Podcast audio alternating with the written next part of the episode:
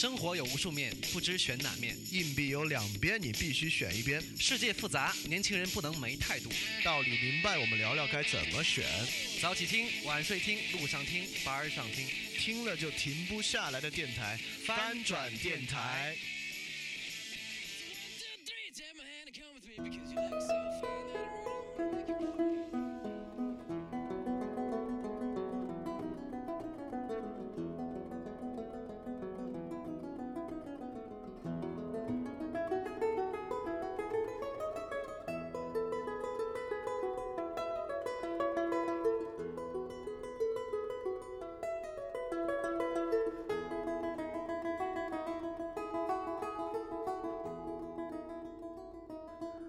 大家周一晚上好，欢迎继续收听翻转电台。那我们本周讲的是黑格尔下，就希望黑格尔上的部分你们都大概听了一下，因为确实关系比较大。特别是重要的是，呃，如果你听了上的话，听到下的部分，你知道哪些抽象哲学原理在解释上里面的现象。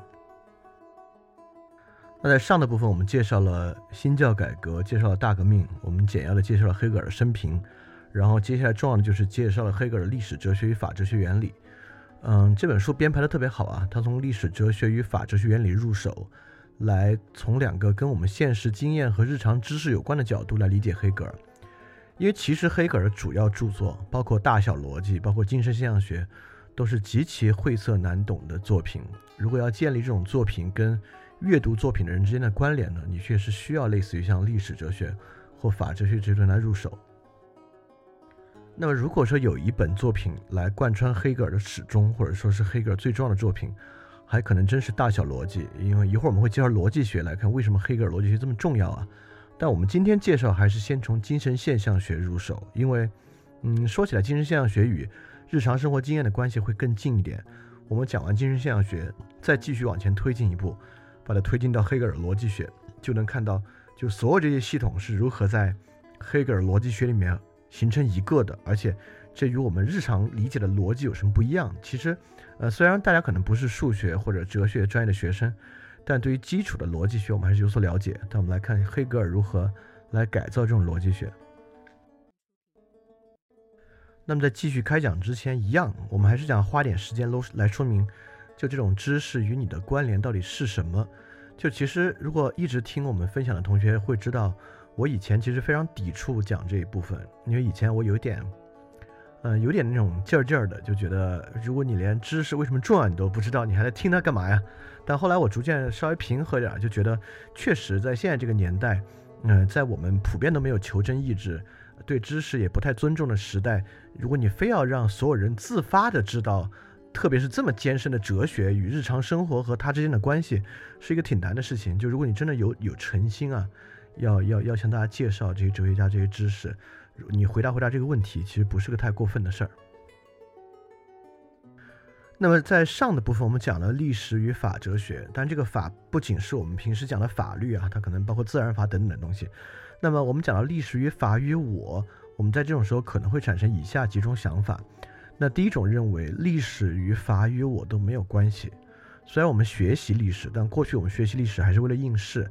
大多数人现在阅读历史是阅读一些，把它当做一种嗯消遣的素材，所以说，所以一些消遣向的历史书籍卖的特别好。但总的来讲，我们还是忍不住想去学习历史，特别是黑格尔的历史，会认为历史有一个总体发展的方向。那我们是在这个方向中的一个环节，或者是一个特殊的阶段。那之前其实知道一点，我们讲现代性的同学就会知道，呃，其实了解历史特定阶段以及历史的方向很重要。我们先不管有没有方向啊，但其实，呃，在每一个年代有每个年代的结构性问题，比如说我们这个年代结构性结构性的问题，大多与就表显性问题啊，大多与工作矛盾、呃家庭矛盾以及财富矛盾有关。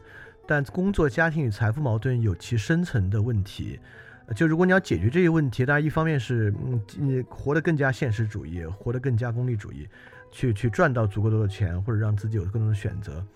那另外一个方向，如果你真的想对，嗯，这个时代的问题做更深层次、更深层次思索的话，那历史与法当然与你有关系。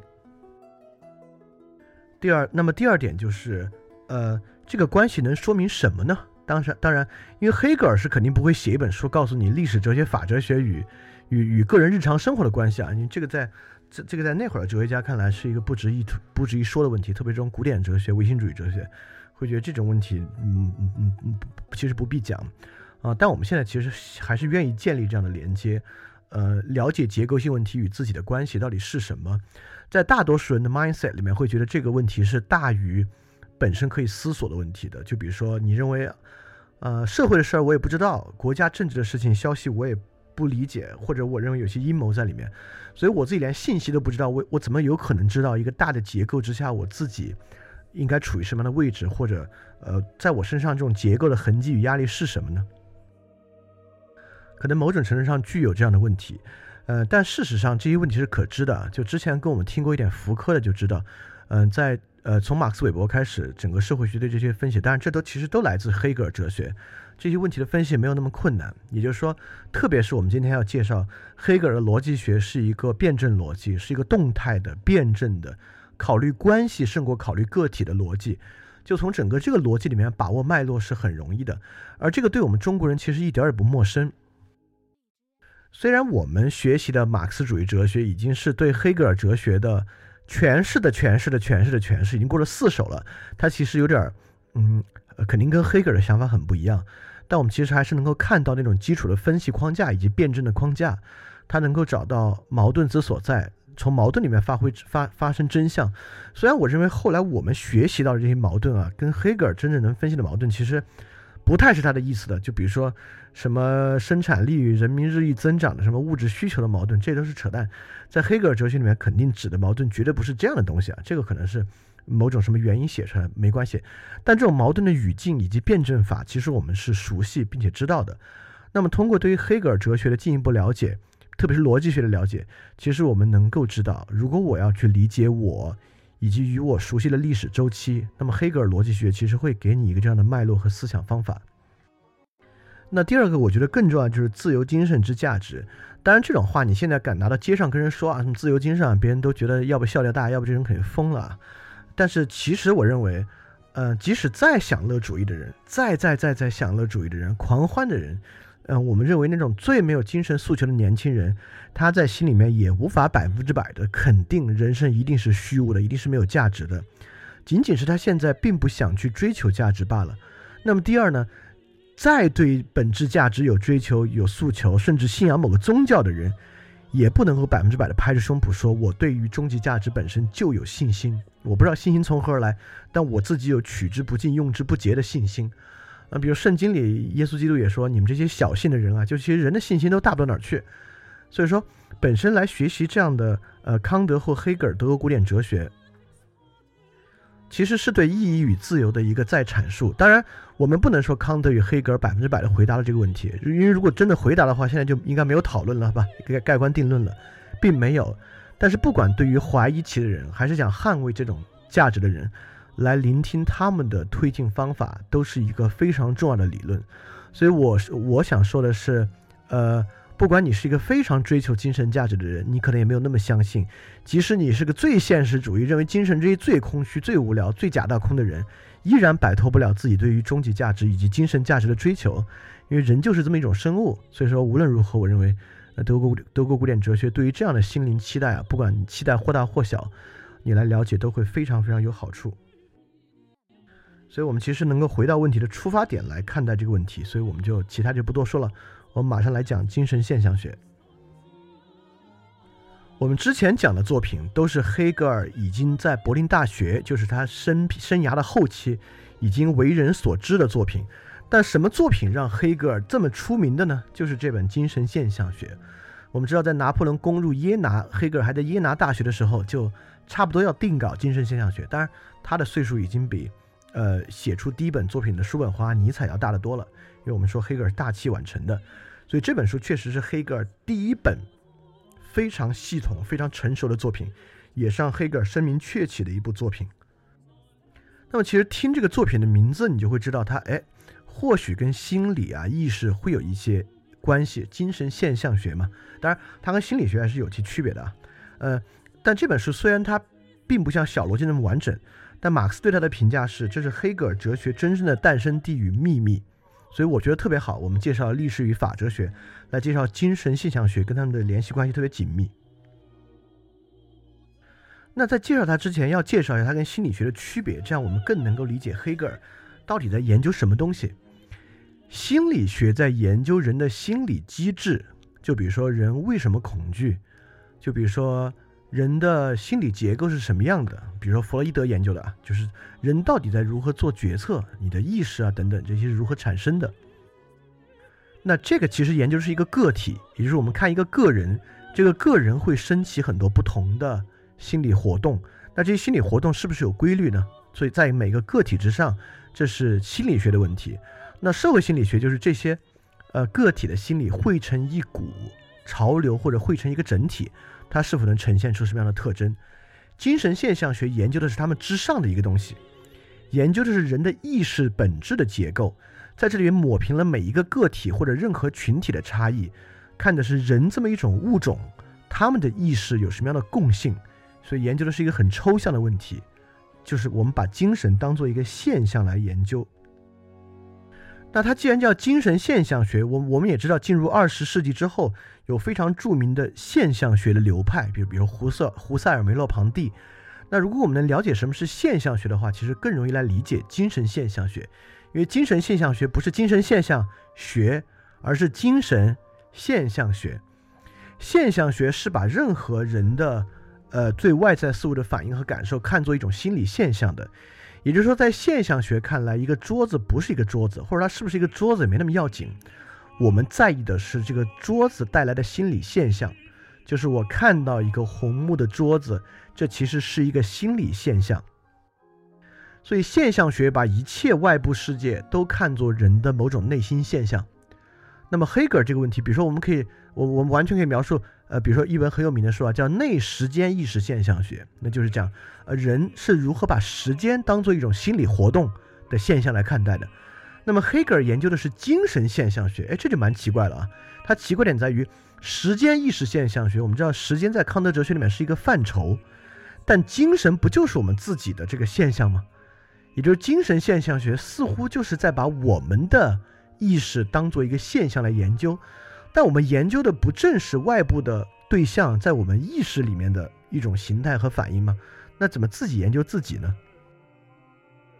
那恰恰从这里开始，我们今天会接触很多矛盾啊。当你认为一个东西矛盾，哎，那这就进入了黑格尔的世界。矛盾是根本的动力，那自己研究自己这堵矛盾就是一个动力。这里我们还可以多说一句，就上次我们应该还记得康德哲学有二律背反，对吧？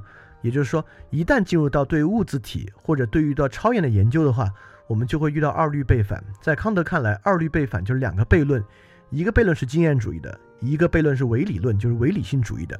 所以，纯粹理性就是要在经验主义和唯理之间做一个协调。这个协调之中呢，运用纯粹理性能够得到真知，得到真理。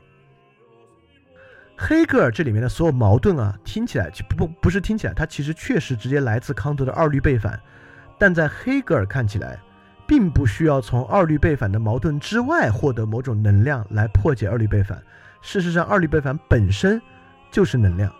对，所以这个我们其实并不陌生啊。就我们学习马克思主义哲学，其实学过矛盾的动力学，就很多东西在矛盾之中增长，虽然并不完全像我们之前学的，但本质逻辑是相同的。那我们正式介绍。精神现象学的精神是德语的 Geist，Geist 这个词，呃，别说在中文里面没法翻，在英文里面都没法直译，因为它包含了二重意味。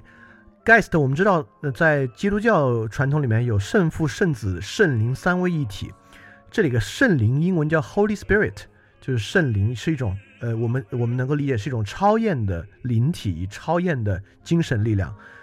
呃，圣灵在德语里面就是 Geist。所以，Geist 这个词包含了 spirit 的意思，但同时，Geist 这个词还包含了心灵，就 mind 的这个意思。我们知道，比如我们我我们来译啊，灵魂与心灵，其实在我们这儿还是有区别的哈。心灵指的更多是跟肉体合一的这个比较日常的这个精神，但 spirit 灵魂指的很可能是超出了现在肉体的这么一种精神。当然，我们就唯物主义不是扯淡吗？灵魂应该不存在啊。当然我们要理解，第一方面这个问题不能说有定论啊。第二方面，黑格尔是唯心主义哲学家，在他这个灵魂是存在的，所以说这个就这个精神现象的精神 geist 到底指的是 mind 还是指的 spirit？就我们这里先按下不表，我们先接着往后来讲，因为它到底是 mind 还是 spirit，其实是个很重要的问题。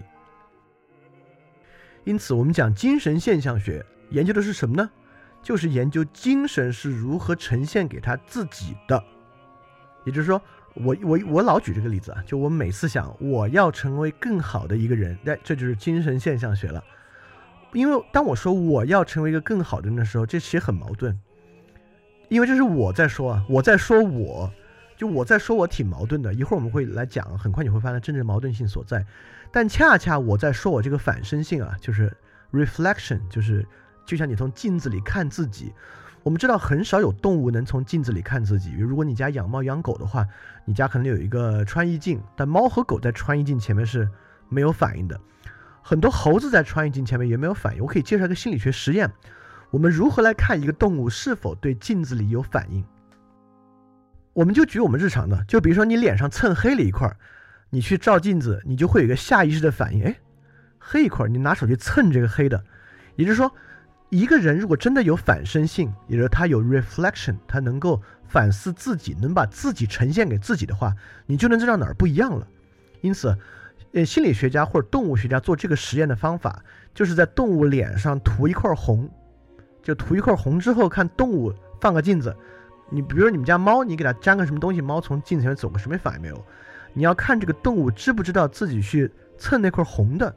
如果它会蹭，就跟人一样，认为它有 reflection 反身性，非常非常少的动物具有反身性，海豚有，黑猩猩有，森茂猴有没有我忘了，但如果森茂猴有的话就仨，如果没有森茂猴没有就只有两个动物有。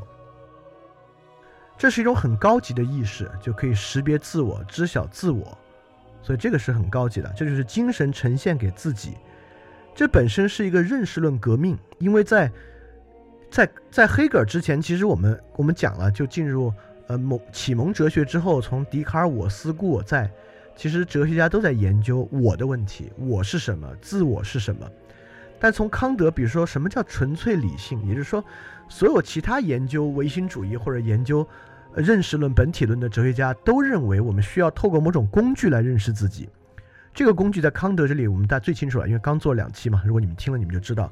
就叫鲜艳哲学。我们通过某种鲜艳的东西作为工具来认识自己。黑格尔的认识论革命是第一个认为我们不需要任何工具，我们也不可能使用任何工具来认识自己的，因为我们就是我自己，我们只能用我来观察我。这有一个非常著名的论断，就是为何我观察我不能使用任何工具呢？原因就因为，这就是当我观察我的时候，我想看我，对吧？但我又在观察，也就是我一直是动态的，所以当我看我的时候，我已经变了，我已经发生变化了，所以我在某种程度上我都不可能看我，因为我自己的观察就会改变它，这就是这就是某种量子理论。虽然我其实不太懂量子力学或者量子物理啊，但我大致知道观察者效应啊、波函数坍塌，指的就是一个意思，就是观察就会改变它的状态，因为你一观察的状态就变了，呃，就有点像这个感这个感这个感觉啊。而且还有一个就是，过去人们认为，OK，你观察它就变了，但你是不是能有办法剔除变化要素？也就是说，你知道它变在哪儿，你把它还原去，依然能够得知自我。黑格尔认为这也不可能。这就像我们把一个木棍插在水里，我们知道水面有个折射嘛，所以这个木棍是直的，但你看的是弯的。因为其他哲学家就举这个例子啊，就是我们虽然看到木棍在水里弯了，但我们知道它是直的，因为我们知道折射现象，所以自己观察自己一样，我们知道有一种某种。呃，意识上折射现象，所以我们知道自己是什么。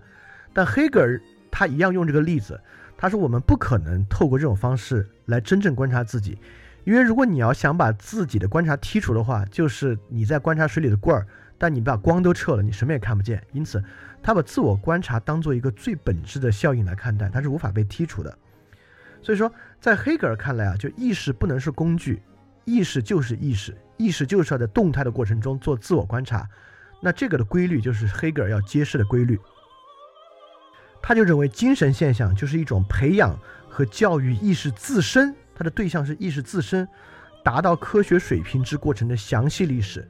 还好我们上期已经讲过了，在黑格尔看来，历史就是自由意志发展和发挥作用的历史，因此精神现象学也是一样。有精神现象学抛弃了历史哲学里面历史的部分，单来看意识本身是如何受到自由精神的发展，并且不断推动的。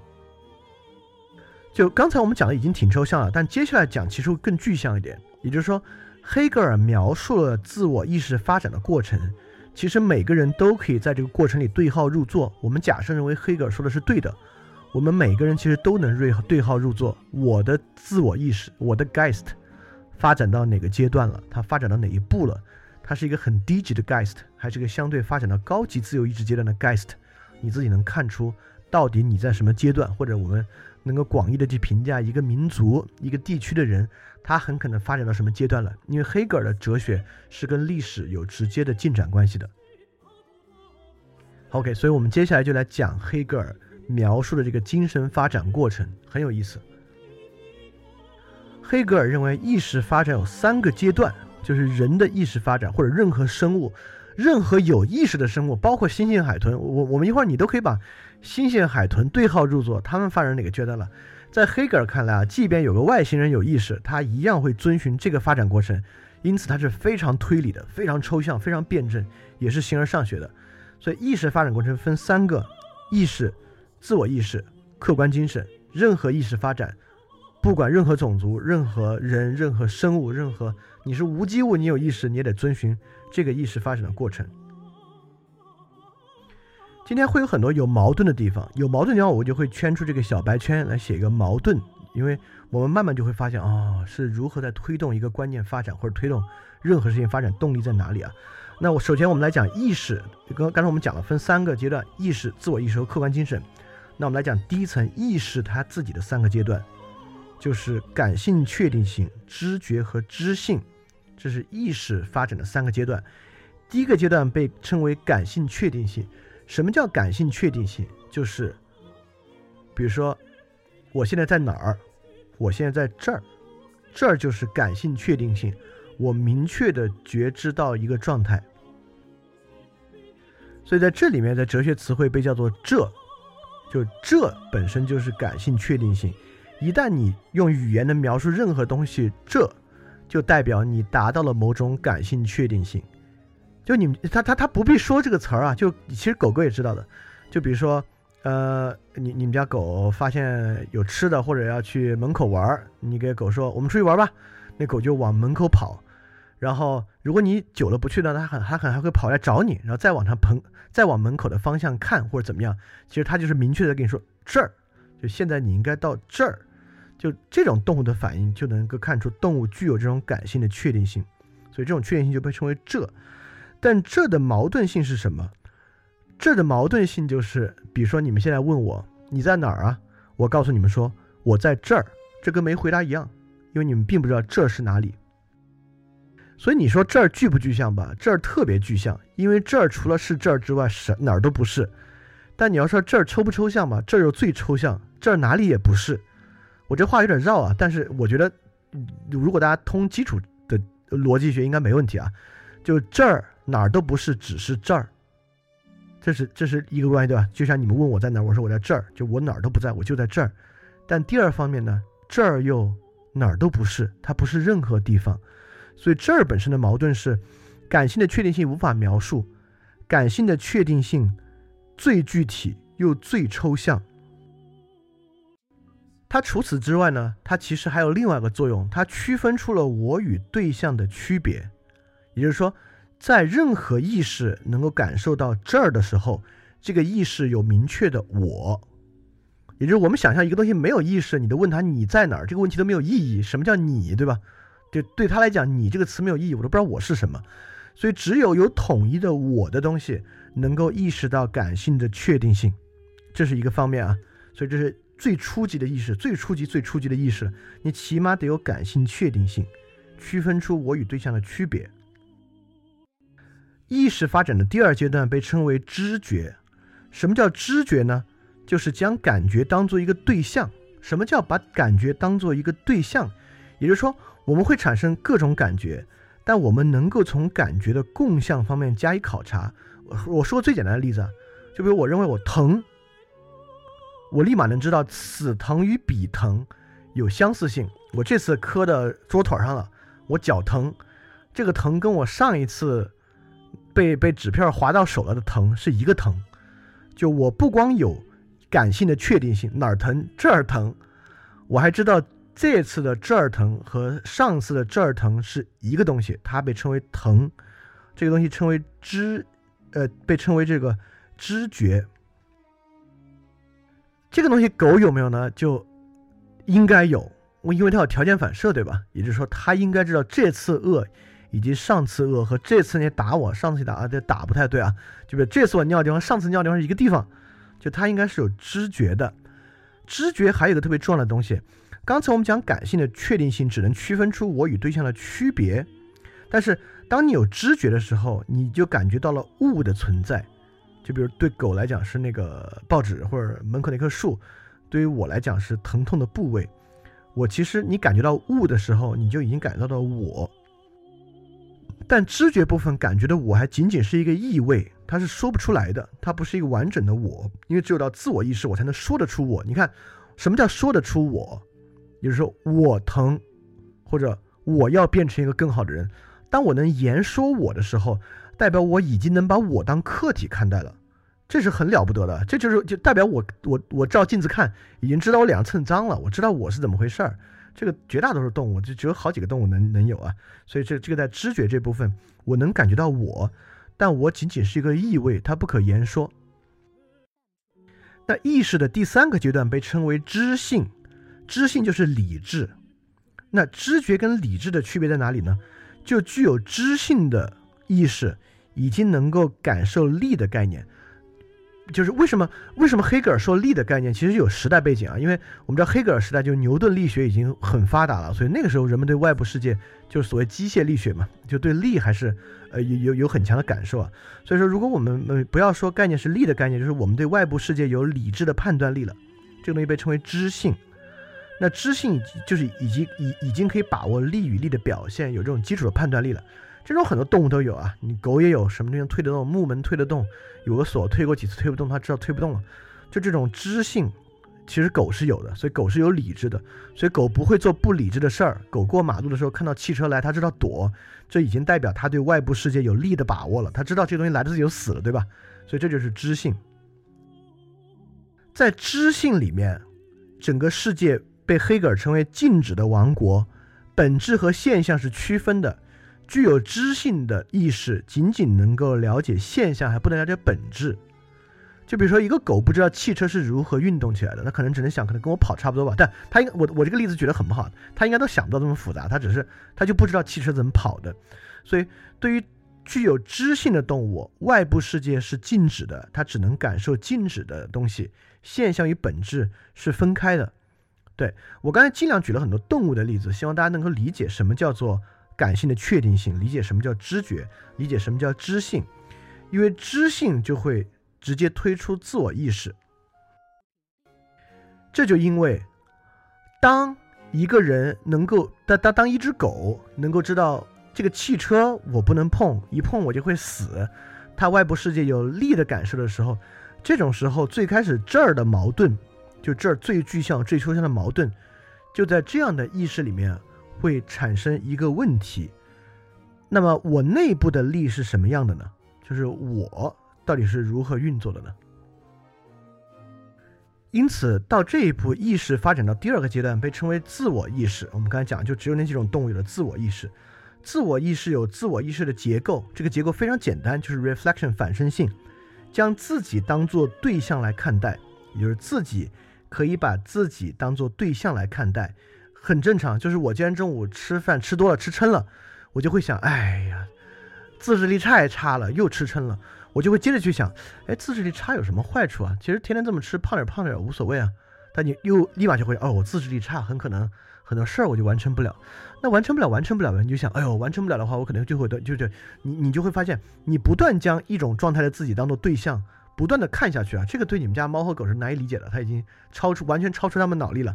对，这就是自我意识的结构，将自己当做对象看待。当然，它本身我们就讲了，它本身就有矛盾，你其实没有能力把自己当做对象看待。所以这就叫做自欺。这个自欺，我们用到另外地方就会更容易理解，因为能够把自我当对象看待，这个东西很有用。就比如说，嗯，群里的男孩女孩，你们应该都玩过游戏，有很多游戏你会在里面操操纵一个人。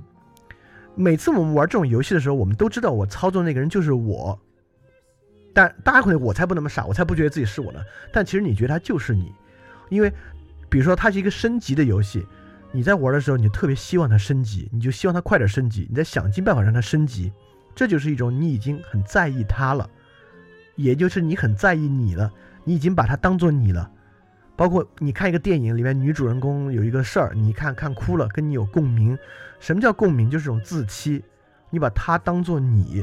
所以说，一个著名的哲学家康拉德就说，艺术就是有意识的自欺。自欺就是自我欺骗的意思啊，你就认为那个客体就是你，但实际上不是你。包括你每次说我要成为更好的自己，这里面的你其实不是你，你知道不是你，真正的你是说话那个人。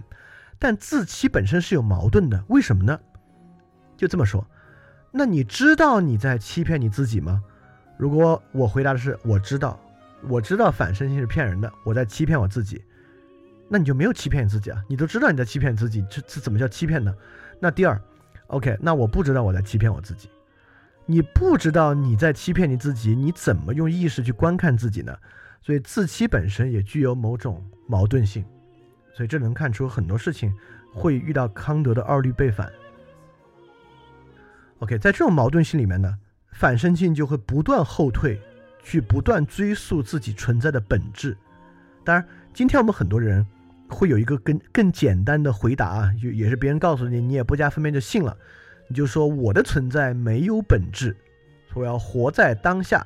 虽然你根本也不知道什么叫本质，什么叫没有本质，可能很多人也不知道，其实没有本质本身就是一个本质。这个话本身也是二律背反的，就是就是就我们我们之前讲过相对主义虚无主义的二律背反，因为世界没有意义，那这不就是意义吗？你都说出来了，没有意义啊。要世界真没有意义，它就应该这就是很矛盾的，这话是个悖论啊。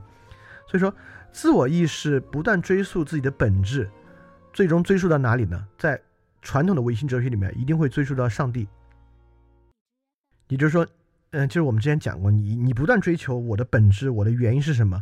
你最后就会遇到第一因的问题。最开始第一个无法再后推的原因，你也没法给它命名了，你也没法说它是什么啊？那就是神吧，因为它都没法再后推，它是终极的了，我们就觉得它是神。好，这是自我意识，但自我意识没有还没有这么简单。自我意识也有三个层次，我们来讲。自我意识的第一层被称作欲望，就是这 guest 的最基础就是欲望。欲望就是将外部对象纳入自我的过程。就比如我看了一碗饭，我要把它吃进去；我看到一个衣服，我要把它穿到自己身上。我看了一个女孩儿，我让她当我的女朋友，或者任何这这是一个公司，我要用这个公司，这个钱是我的，财富是我的，我要买一个房，这房是我的。就我们不断将外部对象与自我产生融合，这个过程就是欲望。但欲望的基础，我们讲它是一个基础意识，意识它一定能够区分非我与自我，它能够知道什么不是我，对吧？因为你把外部对象纳入自我，他肯定得先不是你，然后现在成为你的了，所以这本身就是欲望。那么，但欲望有个问题啊，我们一直发现。除了自我以外，任何外部欲望都不能满足。就是你吃了饭，你就结束了，结束就结束了。这里面只有一个欲望对象是特殊的，就是我。当我把我当做一个客体，我要将它纳入自我。就比如我想象了一个更好的我，我想象了一个更高的我，想我想象了一个更有学识的我，我要将它纳入自我的时候呢，这个外部对象是很特殊的，它不会满足，因为我们所欲望的那个状态其实很难。真正来到，因为你因为你一欲望，它就变了嘛，对吧？它不像一碗饭，一个饭你放在桌上就放在桌上，但你对自己的欲念，你每次一想到它，它马上改变了。所以这种反身性是很特殊的。所以欲望的本身就是欲望，欲望自己，欲望自身，就是我要将我纳入自我。那第二层的自我意识称为生命的欲望。生命的欲望它跟欲望不一样，它没有特定具体的对象。他把欲望当做一个对象，也就是说，比如说，嗯，很多人嗯遭遇，比如说呃不幸的车祸啊或者疾病啊，他面临死亡，他害怕死亡，他不愿意死亡。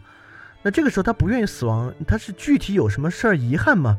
遗憾太多了，就无法继续下去，就是最大的遗憾。也就是说，生命的欲望是对欲望本身的欲望，就是你希望能够保持自己能够欲望、可以欲求的状态的这种欲望，就是生命的欲望。那第三个叫做类的欲望，也就是说，人类人类嘛，就人就是一个类，就是你希望在你的个体里面呈现出类，来达到大我，也是自我意识的一个欲望。包括你要也你要扬名立万啊，包括你希望融入到群体里面去啊，都是类的欲望。就类的欲望很容易在文学和电影里面得到表述。就比如说文革之后伤痕文学，很多人阅读伤痕文学，就是让自己汇入这一个类。呃，比如说 TFBOYS 的崇拜，那 TFBOYS 这个偶像群体就创造了这么一个类，你可以把自己加入到这个类，这是一个类的欲望。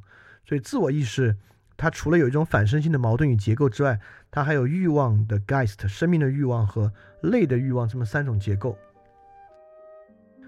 听到这里，我们要打断一下，就你有没有注意，刚才任何东西都是三个，呃，比如说意识本身有三个：感性、确定性、知觉、知性。然后现在自我意识又是三个了：欲望、生命、类，就怎么都是三个？这么巧？哎，就这么巧。黑格尔的逻辑学就是正反合，我们一会儿说什么叫正反合。所以这三个东西，其实我们我标矛盾的地方，大家都应该慢慢产生个感觉，它是一个正题、一个反题和一个合题。就比如说这个正题是我希望将外部对象纳入自我，它反题是你能将外部对象纳入自我吗？这就是生命，而你有生命才能将外部对象纳入自我，因此正题与反题形成一个矛盾。那合体就是说，在这个合体的逻辑上，那我自己的个体性在这里抛到一边，我可以汇入某种整体性，来超越刚才两个问题。我我就抛弃个体，我会会汇汇入整体性，这就是类。所以说，这种欲望就是我们之之后讲的任何结构都是三个，这就是黑格尔的正反合逻辑。那我们接着来讲自我意识啊，因为自我意识马上接下来就会。因为刚才我们讲的好像还蛮基础的，就是人生而为人的特性。那接下来我们就在讲自我意识的实践了。一旦自我意识进入实践，它就会进入不同的阶段。我们就可以看啊，我可能，呃，你发展到哪个阶段了，或者呃某个领域的人、某个特定地域的人发展到哪个阶段了。首先，欲望很不一样。比如我们讲康德哲学，其实讲了纯粹理性是要去认知，也就是这个地方还是知识论，它没有实践性，它就是要去。呃，有经验，然后知道真理。就黑格尔哲学是实践性很强的哲学，因为自我意识的第一层是欲望，要将外部对象纳入自身，自身它先天就是实践的。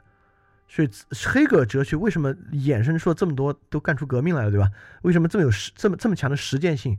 这是他对康德哲学我们讲啊一个很重要的改造，他将康德哲学的理想主义变成某种实践性很强的哲学。那么从精神现象就能看到，就人的精神是一种实践的精神。OK。那自我意识实践第一点，他在实践个什么东西呢？那自我意识实践的第一点就是要承认，他希望获得承认。这种希望获得承认的意志啊，都不光是自我，就很多其他的具有某种自我意识性质的个体都有承认的需求。就比如说我们学历史，我们就知道新中国的第一天谁就跟我们建交了，之后谁又跟我们建交了？比如后来台湾又不让加入联合国了。谁又跟台湾断交了？就台湾现在还在用很多经济手段在外部促使一些国家跟他维持邦交关系，我们也一样，我们也在外部维持邦交关系。就这种承认，在我们看起来是蛮荒谬的啊！就你在承认一个已经存在的东西，就它肯定已经存在嘛，然后你去承认它，人也一样，你已经存在了，你也希望别人来承认你。你说自我意识实践一个非常重要的，就是在两个自我之间互相承认的需求。你你承不承认我存在？OK，我承认你存在。或者我承认你的任何一个方面，这个是自我意识实践一个最本质的诉求。但为什么承认又有矛盾呢？承认有很强烈的矛盾。第一个矛盾就是能不能承认的矛盾，就因为其实我们比如说你在一个学校里面啊，你你希望获得老师和同学的承认，既然你这么想，就代表很可能他们不承认你。包括国际政治也一样，很可能他们不承认你，这就是一组矛盾。第二组矛盾就是某种程度上。其实，我们说这个，如果人类有个理想状态啊，我们就大家都彼此承认，不就完了吗？你也承认我，我也承认你，达到一双赢状态就行了。但很多时候还不是。你们有没有意识到，我们有时候不希望别人获得承认？我们看到别人要获得承认，我们特别特别特别特别难受，特别着急，我们还恨不得表现出我不承认他。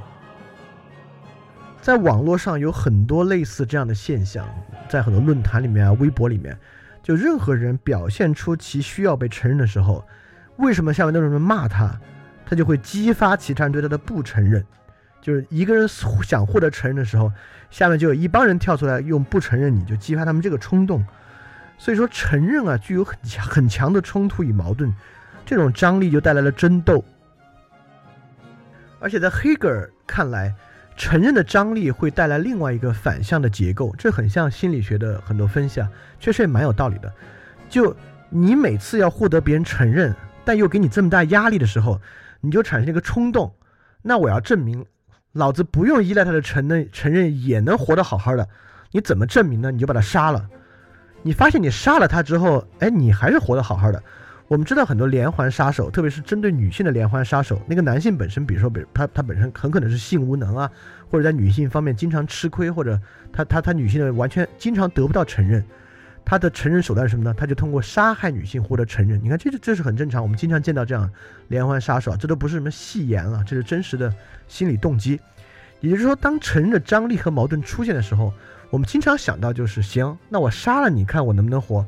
能活我，就证明自己不必获得这个承认。所以承认呢，就带来这种以死相搏的状况。你可能觉得黑格尔是胡说八道，这这都在说一些不着边际的事情。你现代社会不是这样，对，这是人类很早期的意识。你完全可以想，这是部落中的意识。就为什么我们可以想象，呃，很多我我没有去求证过，但似乎游牧民族都有这样的传统，就是这个部族里面有一个部落酋长。任何人在任何时候可以向酋长挑战，就是决斗，酋长必须应战，谁赢了谁就当部落的领袖，这就是基于部落承认的一种求死意志。我不必获得最高者的承认，依然可以存在。所以现代社会没有这样，是因为法律啊等等其他的机制建立起来了。但如果人的自然状态，就像霍布斯讲的嘛，霍布斯讲人与人的自然状态就是永恒无休无止的斗争。但黑格尔从这个角度来看，很可能认。认可霍布斯这个自然状态的观点啊，那么但黑格尔其实他会更现实。黑格尔知道啊，在这种生死的搏斗过程中，很多输掉的人不会选择死亡，因此奴隶制就是这么建立起来。哎，奴隶制还真就是这么建立起来的。奴隶制很早期就是早期的狩猎部落奴役早期的采摘和农业部落的过程，就是靠这种杀伐过程之中，最后你不死 OK 不死 OK 不死就当奴隶。好，这就是著名的主奴说。我们之前你们如果你们里面肯定有有有不少同学听过尼采的啊。我们知道尼采道德的谱系有主奴道德说，它的根源就来自黑格尔的主奴辩证法。黑格尔主奴辩证法是一个这样的东西，这是人自由意志我们能看到开始萌芽的阶段。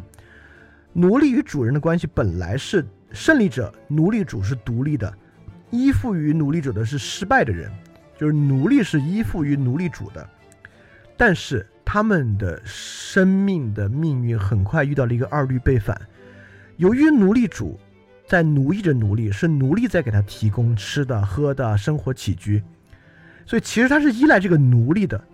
奴隶是真正在实践并改造自然对象的人，他在种地，他在打造桌桌子椅子，东西是他在做，他在伐木，他在炒饭等等的，就是奴隶事实上是改造对象了。因此，在某种意识之上呢，是奴隶主在依附奴隶，这个过程会不会带来起义？这些暂且不谈啊。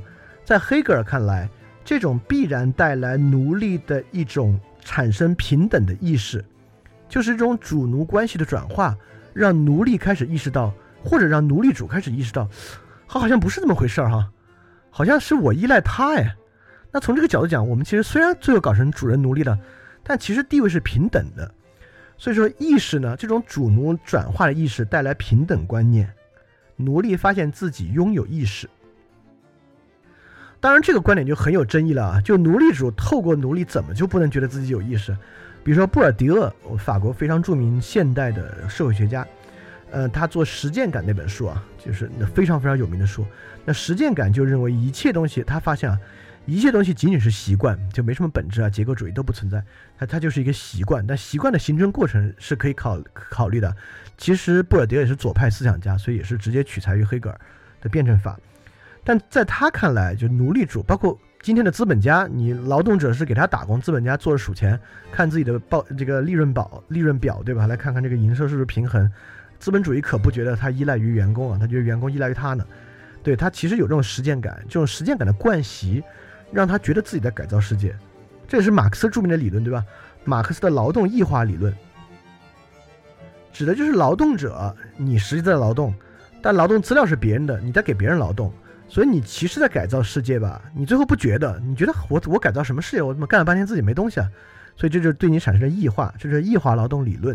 是马克思的理论，这这都是在黑格尔中主奴说的基础之上发展起来的理论了。但 anyway，在黑格尔看来，主奴的发生逆转，因此奴隶意识带来平等观念。哎，你可能觉得你刚才既既然举了很多反例啊，它挺荒谬的。那我要说，从历史事实上，这东西一点儿也不荒谬。我马上举实际的例子，就是我们之前讲古典哲学和上期讲过的斯多葛学派。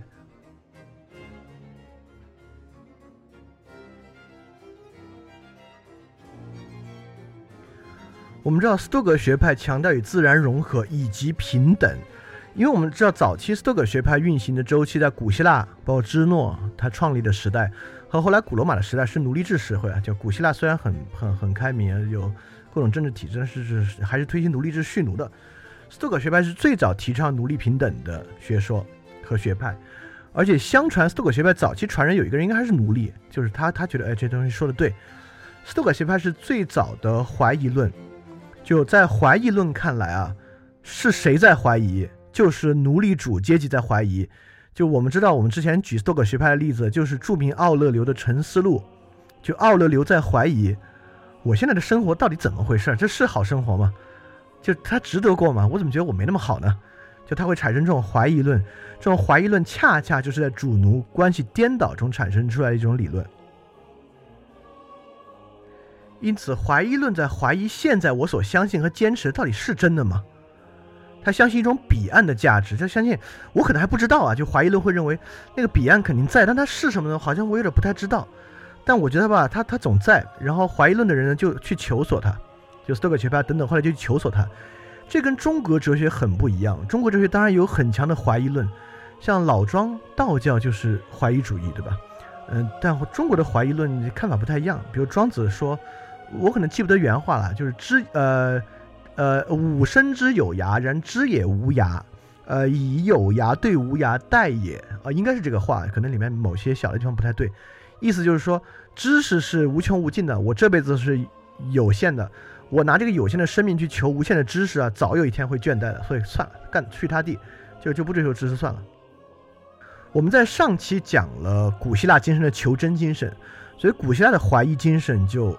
促使他 OK，可能彼岸存在，那彼岸是什么呢？那甭管知不知道，我们要去找这个彼岸是什么东西。所以在这找的过程呢，我们讲了黑格尔其实是喜欢基督教的，认为基督教发展了自由意志。那这种怀疑论，从主奴颠倒带来的怀疑论，发展到基督教是什么样的意志呢？这就是自由意志的自我意识的下一步发展，自我意识发展为苦恼意志。苦恼意志在黑格尔看来是被异化的灵魂，就在基督教里面被异化的灵魂是一种矛盾。这其实也是康德矛盾。我们知道康德讲了啊，这个人是理性和感性，这个感性不好，理性好，所以要理性去控制感性。但虽然康德话是这么讲，但我们知道几个人能做得到用自己的理性控制感性的？所以这个就是苦恼意志，是人的意识的下一步。就例如著名的使徒保罗，就是教宗的创始人，就第一任教宗本人，就是。就是新约圣经后面好几章都是他写的。使徒保罗在圣经里面就有一句话说：“我想做好的事，我未能做到，而我做的却是违背我意志的坏事。”你看，这就是一种苦恼意志。包括著名的天主教中世纪的神学大家奥古斯丁也写：“神啊，赐予我贞洁和节制吧，但不是现在。”你看，这就是苦恼意志，就是说彼岸存在的，渴望与上帝相像，成为永恒，但我现在的肉身感觉却又非常真实。就是彼岸难追求，享乐还有罪，所以这个人多苦啊。你说，就我想享乐吧，但是他不好。彼岸能追求吧，但是我好像又能力又不够。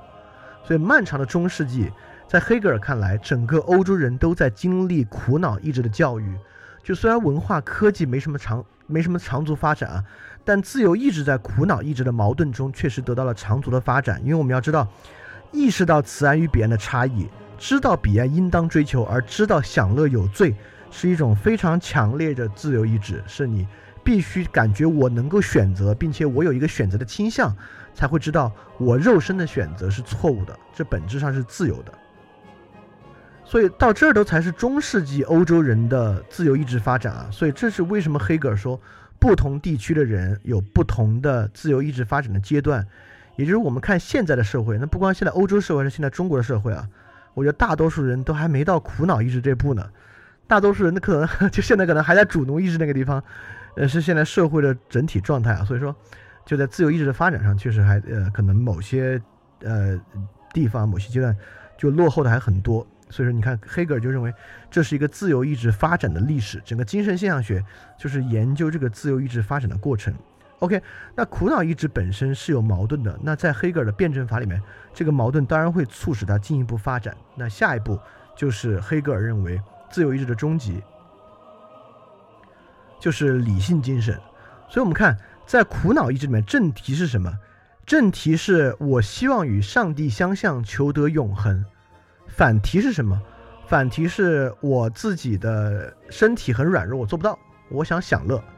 那么合题是什么？在这里合题就是理性精神，合题是主观的客体化，就是说，那那么好，我也不要求死后与上帝合成某种永恒，我让现在就变得很好。因此，我们将这种彼岸客体化。我们如何将彼岸客体化呢？我们把它变成一个理想的社会制度吧，我们把它搞成乌托邦，不就客体化了吗？如果你们还记得上期的话，这就是法国大革命，就是我们不要不不要跟我们说成君主立宪，就要人人平等，就要有权利，要建立世上的天国。当然有点极端了，但后来失败了，所以黑格尔会有别的政体的选择嘛。所以说，法国大革命就是一个理性精神的展示。也就是说，在彼岸与身体的冲突之上，我们选择将彼岸客体化。变成当下良好的制度，这就是理性精神的发展。理性精神在历史上的发展，当然黑格尔一点不喜欢自由主义，就今天资本主义自由的这种自由主义啊。黑格尔就说，鼓励个人追求私利这样的经济制度，使人认识不到它是更大集体的一部分。就是很多后来的自由批评家，包括法兰克福学派啊等等的，都是吸收黑格尔这个观点。就如果鼓鼓励这种私有财产，鼓励个人追求私利。他就意识不到它是共同体的一部分。如果意识不到呢，这就绝对不是一个好的社会制度。对，所以这是黑格尔对于嗯，就是当时所存在的亚当·斯密观点的批判。这个在精神现象学里面还蛮长的一段啊，都是黑格尔批判亚当·斯密的这个理性人假设啊、自由主义精神等等。所以 Geist 绕了一大圈，却发现我要追求的就是我自身，我要将我认为好的东西个体客体化。所以，黑格尔在历史哲学里面就说了这么一段话：埃及人的精神是一个问题的形式呈现给他们的意识。这一点显见于奈特女神神庙中的著名铭文：“我是现在、过去和将来之所是，从未有人揭开过我的面纱。”在埃及的奈特那里，真理仍然是一个问题。希腊神阿波罗的回答便是：“他说，人啊，认识你自己。”这句名言并不打算成为一个自我认识，要看出自己特殊的弱点和缺陷。他并不是劝告个人去认识他的特性。而是号召一般人类去认识自己，也就是说，我们会发现这是黑格尔要的。黑格尔认为哲学应该是圆形的，他要回到原点。所以，成为理性精神的 Geist 就是与自由精神合二为一的 Geist，他最后回到他自己，他认识到自己就是至善，自己就是精神本身，就是意识本身就是主体性。主体即实体，当然这是唯心主义的，认为我意识到我就是最后的真实，或者我们说的稍微夸张一点，在黑格尔哲学里面，意识到我就是神，所以我要追求的彼岸就在我自己的身上，听着特别心灵鸡汤，但是它跟一般的心灵鸡汤逻辑确实完全不一样。所以说，黑格尔讲理性精神安排世界最大的障碍，就是人类个体没有意识到他的精神就是这个普遍精神的一部分。当你意识到你自己的精神就是绝对精神。我的精神跟绝对精神是一个玩意儿的时候，你达到这种超感官的纯粹自由的精神，这就是黑格尔追求的终极精神。其实，也其实是对康德的鲜艳的延续了。只是在康德看来，那个部分是呃某种呃跟物质体相关的鲜艳。黑格尔解决康德的物质体问题啊，没什么物质体，就是你自己，你自己的精神在矛盾里往前走，他就会走到那个终点去，在那个终点里面，他意识到自己就是绝对精神。所以 Geist 在这个地方，我们开可以开始回答最初那个问题了。那 Geist 是 mind 还是 spirit？哎，恰恰答案就是 Geist 是 mind 意识到自己就是 spirit，意识意识到我的心灵就是整个世界的灵本身。所以说，黑格尔的神学被称为超泛神论。就泛神论认为啊，神是一切，神是这个东西。黑格尔认为超什么叫超泛神论？认为整体啊，神就是这个整体，这个整体比每个一部分要大，而人啊就要意识到你就是这个整体，你就是整体本身。这不是疯了啊，不是疯了，这就是辩证辩证逻辑本身。所以这就是黑格尔精神现象学，精神如何认识自己。我们刚才非常详细的叙述了从意识到自我意识到绝对精神的过程，在整个过程之中。不断遇到各种矛盾，因为反身性矛盾嘛，reflection 的矛盾。当自己把自己作为意识、作为现象的时候，就是会遇到这样的矛盾。而这个矛盾不代表有问题出现矛盾了，而代表这个矛盾本身形成合体的过程就是动力。这个动力不断向前推进，直到实现绝对精神为止。好，现在我们相当于得到结论了。这个结论就是说，这就是人的精神，从意识开始达到绝对精神的过程，就是人的精神本身。但你现在，我猜你肯定不信。要我光听到这，我也不信。我觉得黑格尔胡说八道。但接下来我们，你你就记得这个结论。我们来听黑格尔逻辑学与辩证法，你看他说的有没有道理？为什么说逻辑学是黑格尔集大成者？黑格尔为什么最后写哲学大全？哲学大全就是黑格尔的逻辑包罗万有的过程，一切东西都能够在黑格尔逻辑里面被证被证明，当然也包括绝对精神必然性的尊的证明。就绝对精神必然存在的证明，也会在他逻辑学辩证法里面。我们下面部分就要讲逻辑学辩证法。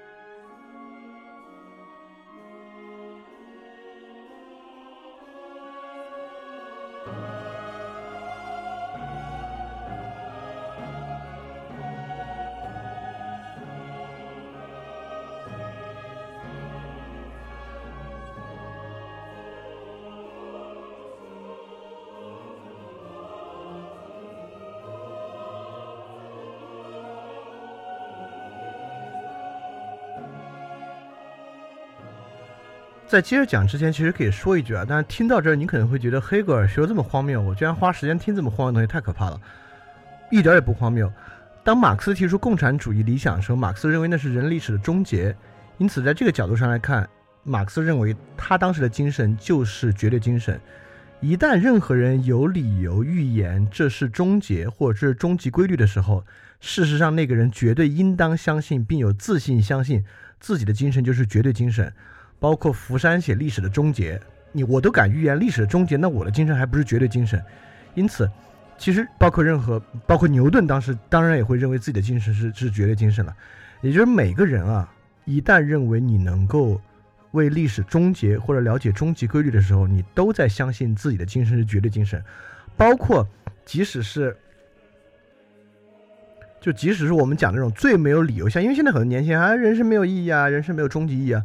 就是很多人都这么相信啊，虽然他没有推论，虽然这东西经不起推敲，但当一个人敢跟你说我相信人生是没有意义的，当你做出这样论断的时候，你已经认为自己是终极精神了。你都能够对这么终极的问题下这么肯定的论断，这还不是终极精神吗？所以虽然听起来黑格尔说就最后自由意志回到终极精神啊，他嗯听起来很荒谬，好像特别自大，但事实上这是，你看现在个人主义，每个人都觉得自己好像掌握某种真理一样啊，认为世界是这样，政治是那样。就大家其实都有这样的意这样的想法，当然，你就会能分辨出真的终极精神与假的终极精神，还是呃真的绝对精神与假的绝对精神还是有很大区别的。但它并没有它听起来那么荒谬。我们接着来讲啊，我们来讲逻辑学与辩证法，但这部分就更抽象了。当然有精神现象学的基础呢，你来听逻辑学与辩证法，你还能回到精神现象学的现象去理解它，所以应该会好理解多。首先，我们都听过很多逻辑学，亚里士多德的三段论、数理逻辑，你这个人有没有逻辑啊？嗯，等等这样的论断。黑格尔的逻辑学跟这些逻辑有挺大的区别的。我们知道哲学有几个门类，比如说认识论、本体论、逻辑学等等的，在那个地方，逻辑学指的其实是形式逻辑。形式逻辑就是那套符号方法，什么，然后 B 属于呃，比如 A 属于 B，呃 C 也属于 B，然后 A 跟 C 同属，类似这样的三段论逻辑，指的是这些逻辑。但黑格尔的逻辑不是这个意思。黑格尔的逻辑学里面就是指的所有逻辑是一切。黑格尔是把逻辑学、认识论和本体论三东西三合一的人。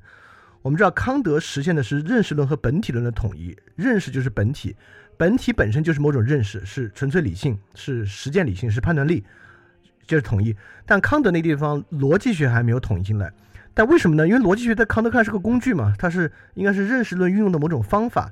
但黑格尔，你看黑格尔为什么认为逻辑学都会统一进来？就是因为没有什么形式逻辑，你形式逻辑是你们闹着玩骗人的东西。事实上，逻辑就是自己否定自己的过程，就是自己在运用反身性 reflection 的时候自己否定自己的过程。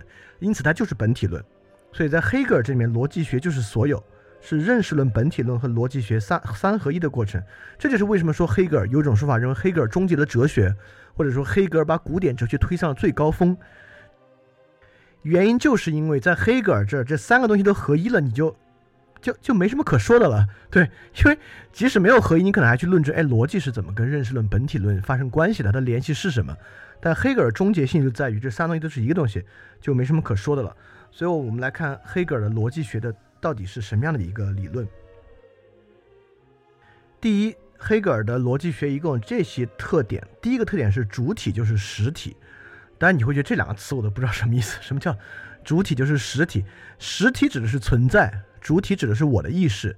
所以这句话翻译过来就是我的意识就是存在本身。当然，存在又是一个太复杂的问题了。那存在问题，比如海德格尔《存在与时间》第一句话就是“存在之争是巨人之争”，就这个这个存在 “sein” 是个太复杂的问题啊。我们今天先先先先一会儿一会儿可以会涉及一点，但不涉及根本的存在问题。我们下下期。就是我们接下来会讲维特根斯坦，然后讲海德格尔。我们讲海德格尔的时候，当然存在问题，就大 sen 的问题会讲的更多一点。但在黑格尔这里，主体就是实体，我就是存在。第二，主体性是理性的，这点就很值得讲了。因为主体性本身是一个意志，在黑格尔这叫绝对精神，在叔本华那儿叫生存意志，在尼采那里叫强力意志。但黑格尔认为这个意志是理性的，但是我们知道。从叔本华开始就是这个呃理性批判了。叔本华跟尼采都不认为意志是理性的，但在黑格尔这里，他还是理性哲学，是继承自康德的理性哲学，就是主体性本身是完全理性的。如何个理性法？我们一会儿开始做辩证法推论的时候会具体讲。那么第三个特点是他将逻辑学引入了历史，因为我们之前知道三段逻辑等等。就逻辑是一个超越时间概念的东西，就逻辑就是逻辑学。但比如黑格尔认为历史不是自由意志的发展与规律吗？也就是说，历史的理性是一种客观的规律。那这种东西就是黑格尔将逻辑学引入了历史，所以说这也是跟其他逻辑学很不一样的一个地方。那最后呢，在黑格尔这里，逻辑学就是百科全书。黑格尔最后写的《哲学大全》就是一个百科全书。任何事情都可以是逻辑的归类，当然这个很受攻击啊，这个就是另外一回事情了。但确实它是一个大全的体系，因为我们知道康德有范畴，康德有十二范畴，在黑格尔看来这太少了，根本不足以解释大千世界，所以黑格尔用自己的逻辑学推出了一百多个范畴，各个领域的，包括物理领域的范畴、化学的范畴、有机的范畴等等，黑格尔推了一百多个范畴，而且认为这个范畴解释了世间所有一切的事情，所以在黑格尔这里，逻辑学还是百科全书。所以，我们开始来了解这个逻辑学啊。对，呃，如果你要看的话，你可以在如果能看懂黑格尔其他的书，你可以尝试看一下《小逻辑》，因为《小逻辑》很可能是黑格尔，呃，除了精神现象学之外最重要的一本著作。但是它它它也非常晦涩。我们来试一下，看看大家能不能理解，能理解多少？我尽量把它讲的很明了。整个逻辑学的出发点是是是来作为出发点，这个地方还在理解存在的问题，也就是是是什么东西呢？就是 being。就是英文词 being，这就是存在。这个存在德文的 sein，表达的意思在中文里面不好翻译，有的翻译为是，有的翻译为存在，但都不太好，因为这个 Sam 至少表达有两层意思。如果用存在的话，我们要理解两种存在，一个是动词的存在，一个是名词的存在。比如说，我认为，呃，我是存在的，这个是，这个是个是个是个名词状态。当然，比如说我问，哎，你你们家狗还在吗？啊，他说我们家狗还在。那这个地方这个在呢？是个动词，指的是它还在着。所以在黑格尔这里面，存这是这个病或者叫存在，这个出发点是动词的存在，表示一种决心。什么决心呢？就是决心存在。这个东西在黑格尔为什么是出发点啊？大家要理解一下。就我们知道，康德有十二个范畴，黑格尔有一百多个范畴，而仅仅这个是不用依靠任何范畴。为什么是和存在能够作为出发点啊？就是因为我们知道黑格尔有一百多个范畴，这个东西是不依赖于任何范畴的单一的范畴，只有这个范畴是最根本的，也就是是不用依赖任何东西存在。就如果你们听过尼采那期，还应该记得事物的本质是 becoming，这个 becoming 就应该翻译了现在这个是 sign 在地方的意思，也就是任何事情是一个生成的过程。黑格尔的所有范畴都是从这个是的范畴发展起来的。你说这个是能不能去再做区分、去追问呢？在黑格尔看来，这个是已经没有什么可追问的了。比如你问他是不是，这有什么可追问的？或者是其实不是，这从分析上的从分析上的矛盾了。所以说，是本身是一切的出发点，这是这个辩证逻辑的第一个出发点。它可能还很抽象啊，它很快就会具象起来了，我保证。所以不用太不用太着急。所以现在还是。存在论存不存在？OK，我们以存在作为根本的出发点，那他立马就推出了第二个范畴，需要以存在作为范畴的另外范畴就是不存在，就是非存在。什么意思呢？我决心要是 OK，这是肯定状态。好，我们接着问，那是什么呢？由于它是一个空范畴，它不依赖任何范畴，所以我们立马就会发现，你是什么呢？你什么也不是。什么叫你什么也不是？哦，你是无，所以无是从有出来的，是以有为前提的。当然，中国哲学也有有无逻辑啊，有无是哲学里面非常重要的一个逻辑。这是黑格尔推出了第二，你看他特别像中国道生一，生万物等等的啊，就是中国也什么无生有，有生什么东西？对，我们是从无开始的啊，西方哲学是从有开始的，所以黑格尔从第一个有的逻辑推出了他的反题无。这里还要介绍一个东西，就是有从无出来，它是以有无从有出来，说错了，它是一种自我否定，但它是以有为前提的，就是有一个无，对吧？首先要有，有什么呢？有一个无，所以这种反对啊，就是无对于有的反对，叫 offheben，offheben 中文翻译叫阳气，有有两个东西，一个叫放弃、抛弃，一个叫阳气。阳气的意思就是，我们都听说这个词啊，什么是对什么的阳气，就是中有这个表述。这个词就是从德德文 “aufheben” 来的，“aufheben” 的意思就是说，呃，你可以把它理解为，简单的理解为，呃，取其精华，去其糟粕，就是阳气，就是我们保留它的一部分核心，发展它，就叫做阳气它。所以说，无就是以有的阳气，是借助于有这个概念发展出来的。有什么呢？有一个无。那有一个无，我们就要进入它的合体了。你看，这是正反合，最最基础的一个正反合就是有无和变化。什么叫变化？刚才不是有吗？怎么就无了呢？它怎么无的？它一定有一个过程。所以我们不考虑这两个端点，我们考虑这个过程就有了变化。所以说正反合的第三个范畴，第三个范畴就是变化的范畴，就是这个过程。你可能就我操，太太抽象了。但你们忍一下，很快很快就会好一点。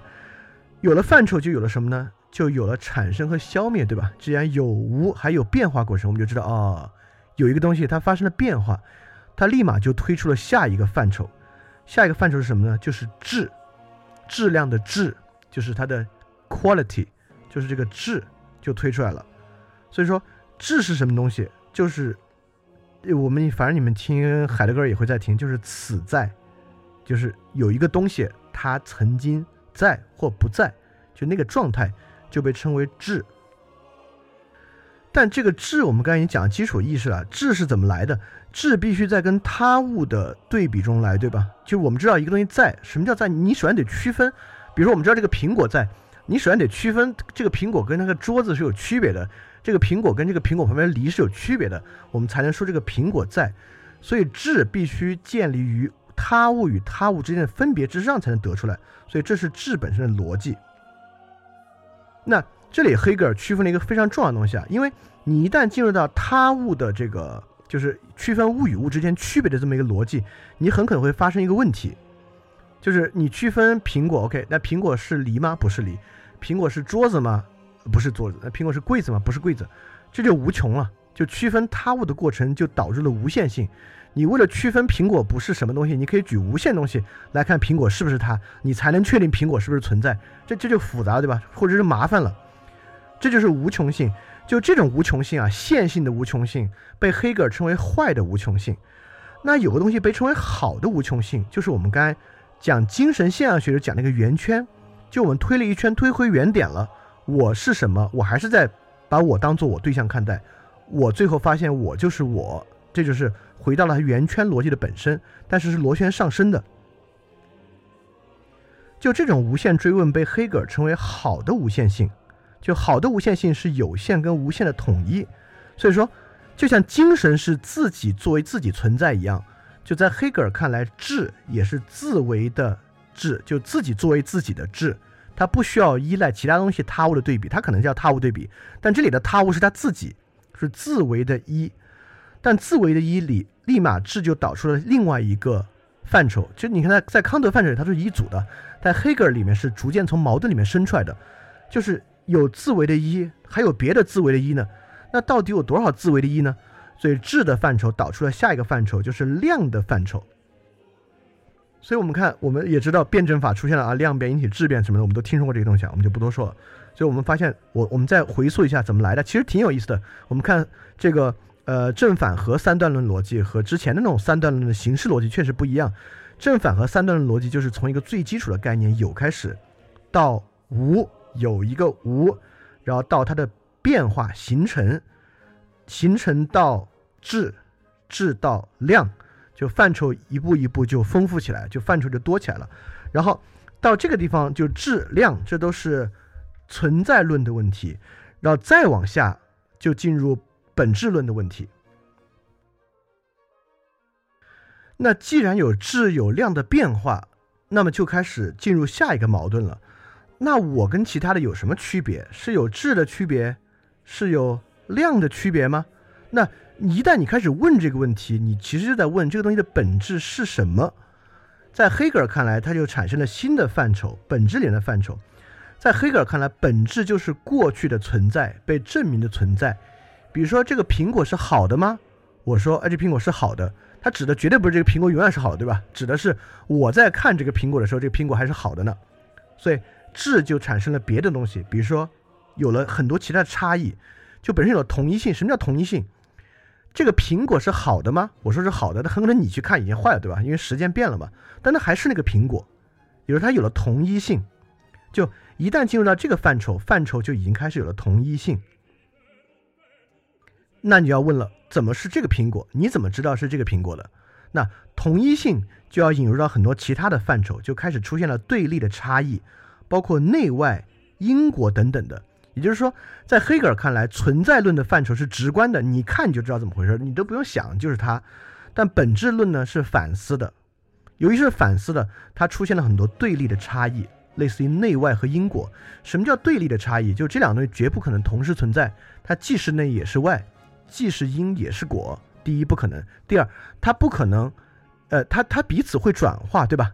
呃，一个东西是果呢，那它的因已经出现了，并且已经完成了，这是果。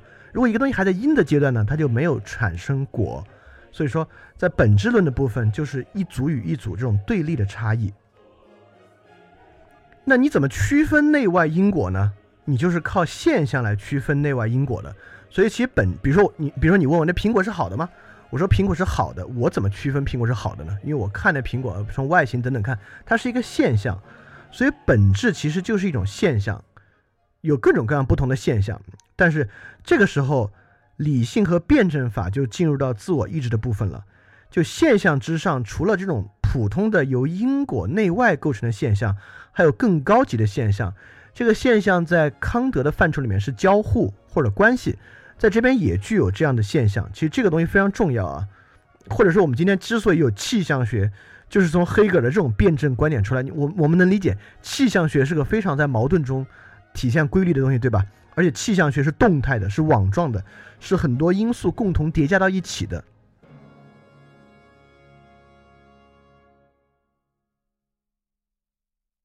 所以你应该能看出，形式逻辑其实一种比较静态的逻辑，而黑格尔的辩证逻辑是很有系统论观点或者复杂科学观点的逻辑，它是动态的、网状的。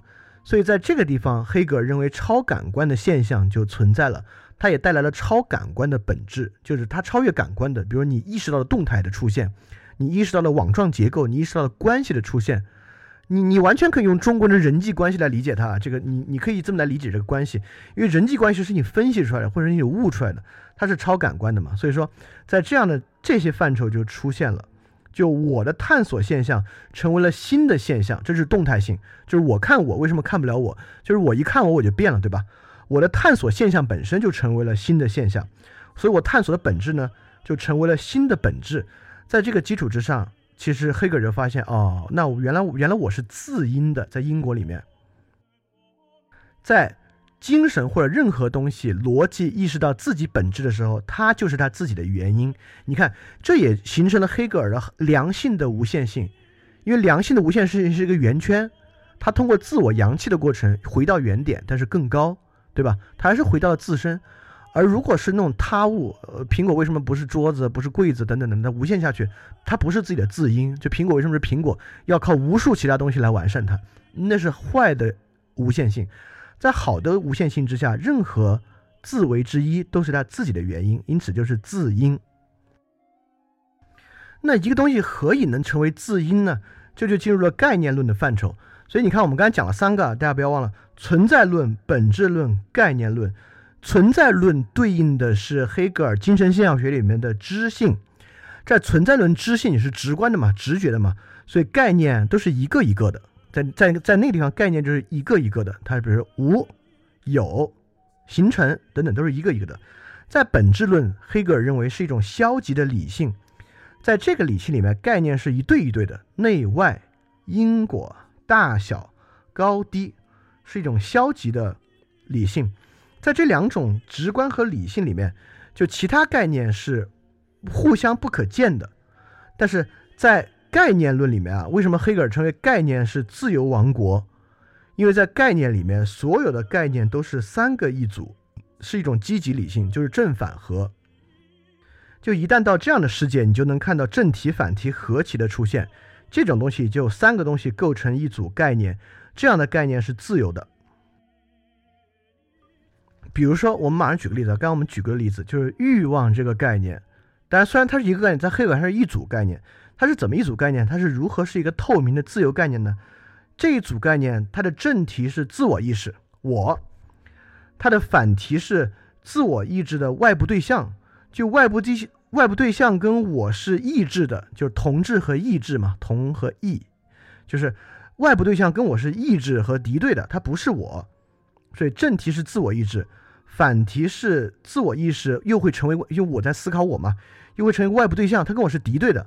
合题是什么呢？就是欲望，我将外部对象纳入自我，哎，这个矛盾就解决了。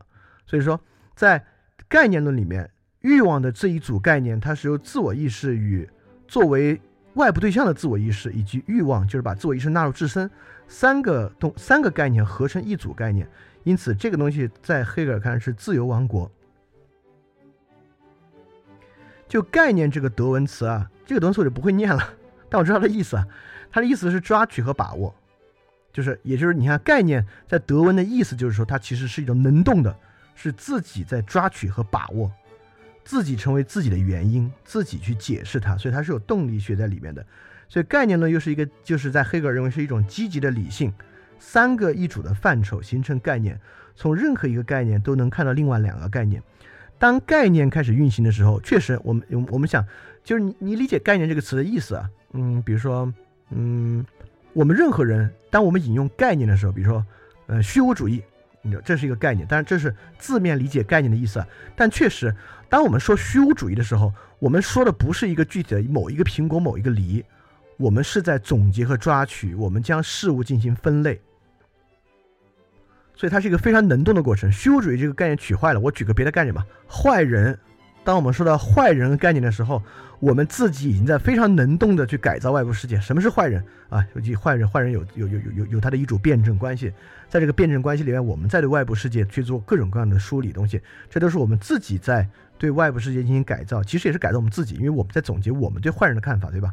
在这么一个过程，所以如何成为自因呢？就是靠概念。这其实跟亚里士多德观点一样，概念是真正自由的，一切事情最后都需要反映为概念。在人的意识里面啊，在逻辑里面，所有东西都必须反映成概念才可以存在。概念是最根本的存在。就坏人这个概念，比起某一个特定的人，是一个更最根本的存在，因为你会把它变为坏人，或者是一个好人，或者是什么样的一个人。所以概念是真正自由的部分。所以我们可以想，概念是不是挺主观的？比如坏人，什么是坏人，是个很主观的事情。但内外好像还不那么主观哈。什么是内，什么是外，这好像是。还还是挺对立、挺挺明显的事情，所以一旦到概念论啊的时候，就是主观开始工作的时候，在黑格尔看来，就是能动性开始发挥的时候。因为我们一定要注意啊，黑格尔是唯心主义哲学啊，就是意志是一切存在的基础，这就是开始工作的时候了。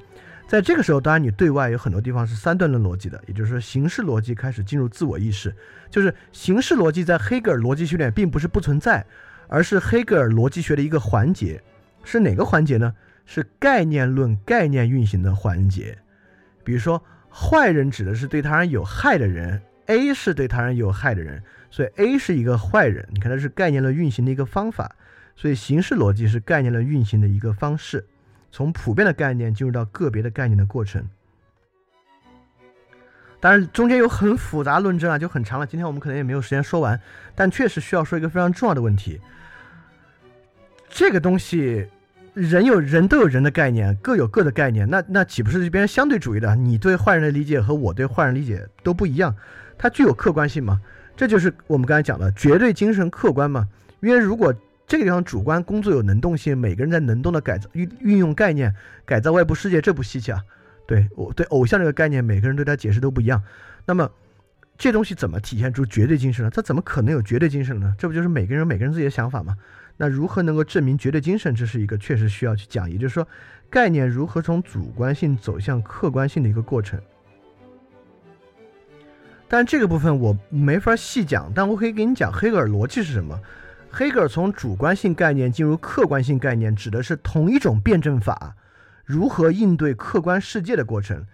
包括这里面，黑格尔就发展了他的一套客观性范畴，包括机械范畴、化学范畴和物理范畴。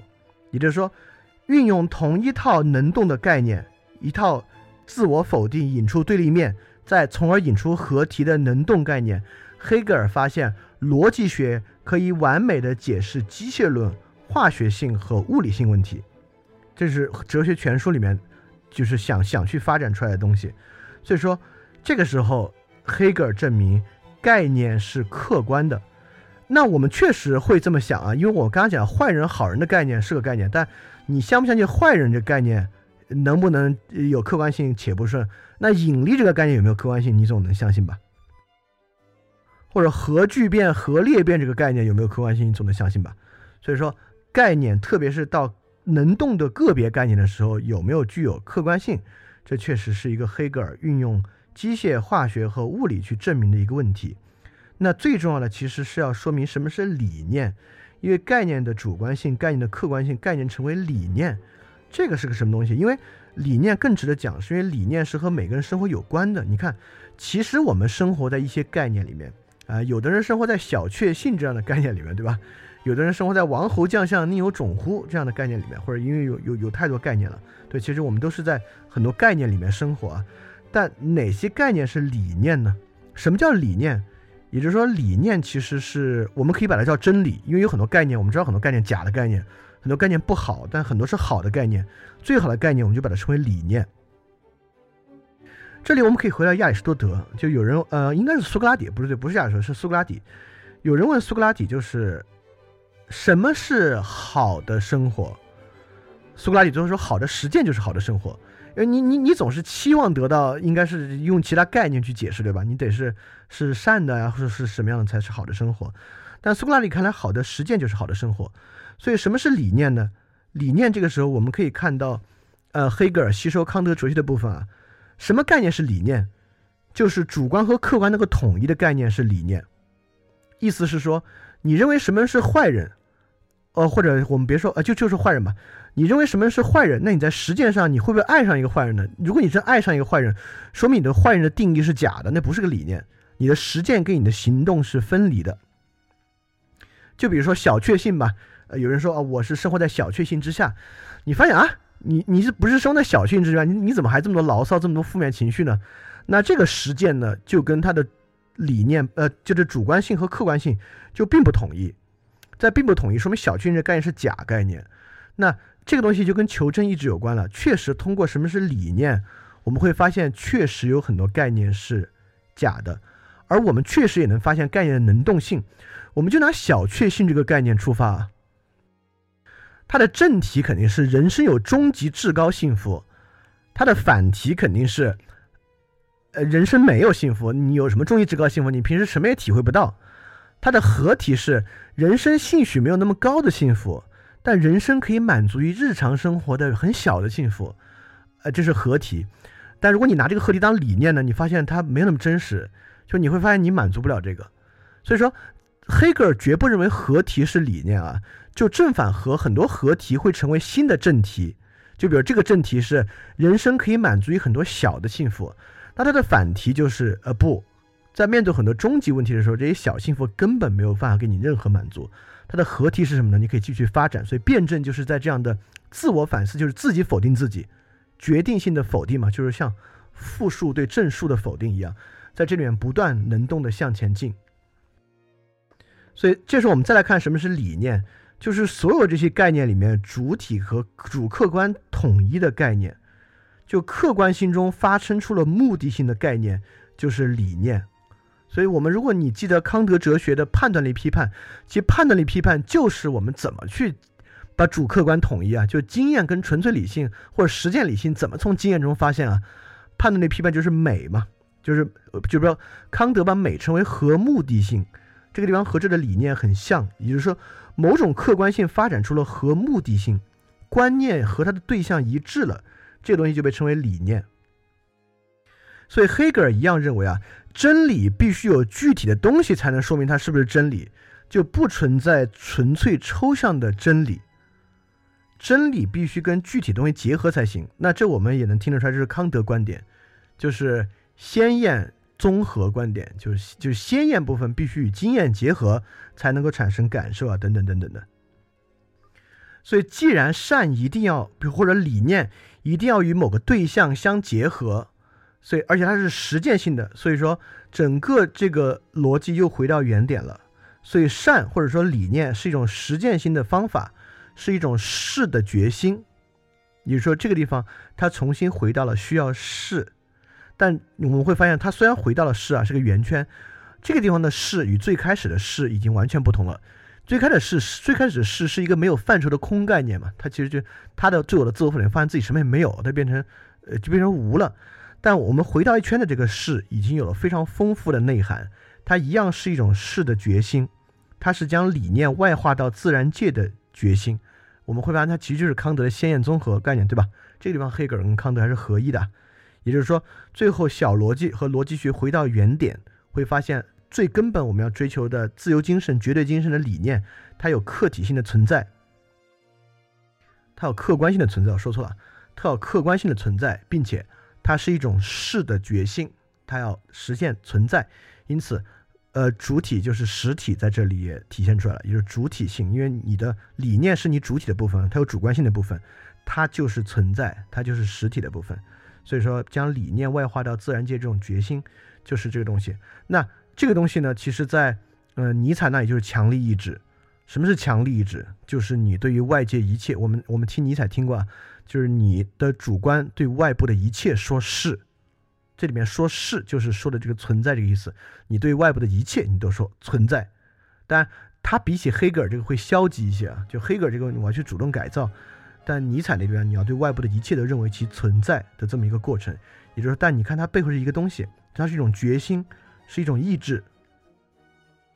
所以在尼采那里面，这个意志是非理性的；在黑格尔这里，这个意志是理性的，就是这么一种事的决心本身背后是理性的。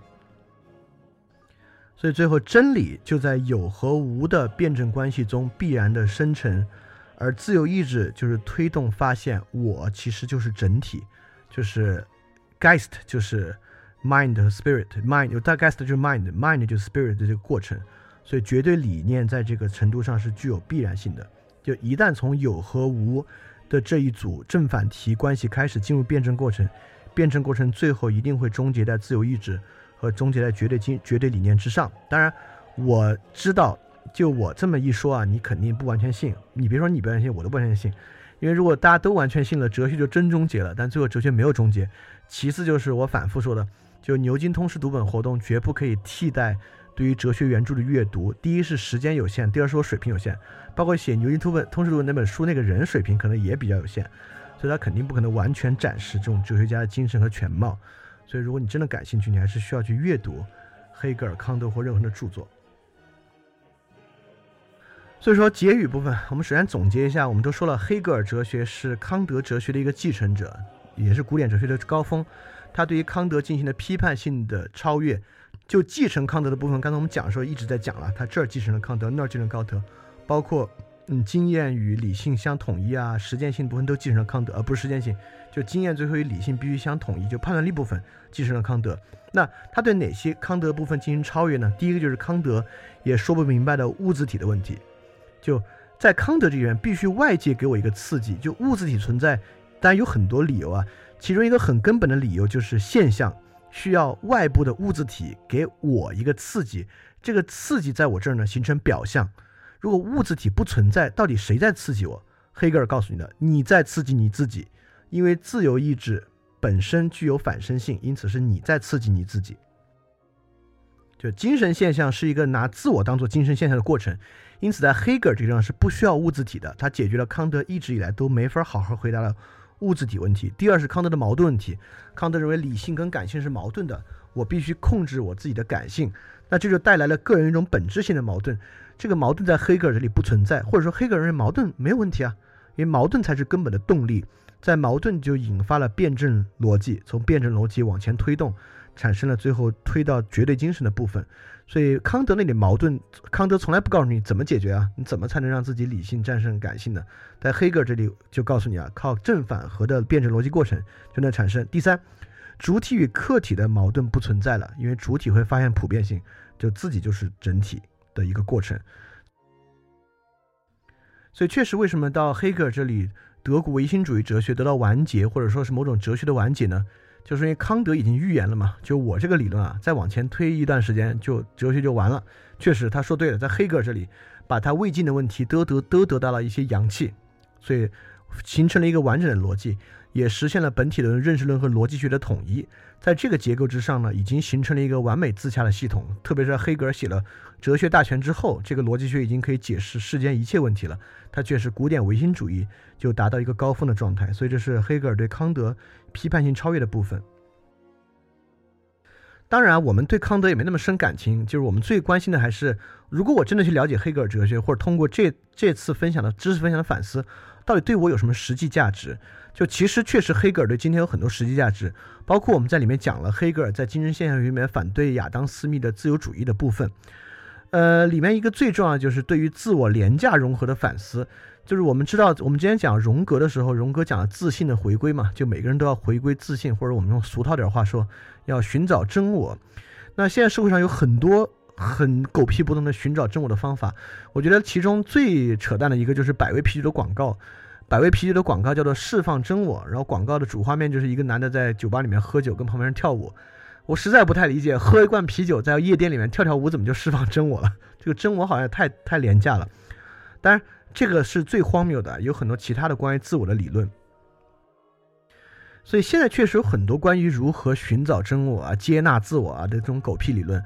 但我觉得黑格尔有一点至少说的非常对，就是辩证逻辑确实是非常对的逻辑。就自我在以自我为对象的过程之中，不断通过正正反合的过程，推进到绝对精神的过程。